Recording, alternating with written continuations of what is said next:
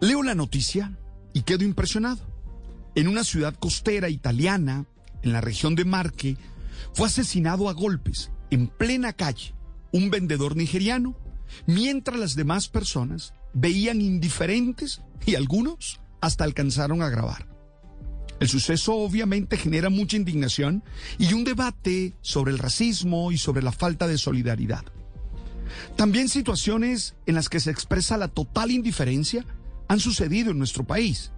Es como si hubiéramos sufrido una metamorfosis, perdiendo ese sentimiento de querer ayudar al que está en situaciones difíciles.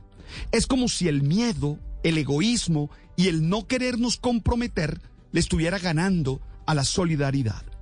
Creo que lo contrario al amor es la indiferencia y que en la medida en que nos encerramos en nuestros intereses y solo nos movilizamos por lo que nos afecta directamente, construimos contextos deshumanizados en los que será imposible ser felices.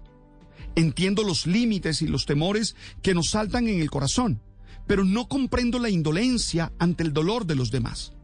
Olvidarnos de ellos y escondernos ante sus necesidades no solo expresa una mala condición, sino que a la vez nos pone en el riesgo de no ser ayudados cuando estemos en una situación parecida. No falta a quienes justifican y defienden con fuertes expresiones esa indiferencia ante el que sufre. Algunas veces hasta argumentan que esa persona vive lo que merece, olvidando que ser humano es aprender a coexistir en medio de las diferencias y cuidarnos entre sí.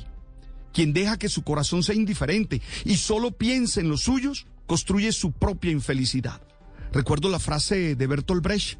Primero se llevaron a los judíos, pero como yo no era judío, no me importó. Después se llevaron a los comunistas, pero como yo no era comunista, tampoco me importó. Luego se llevaron a los obreros, pero como yo no era obrero, tampoco me importó.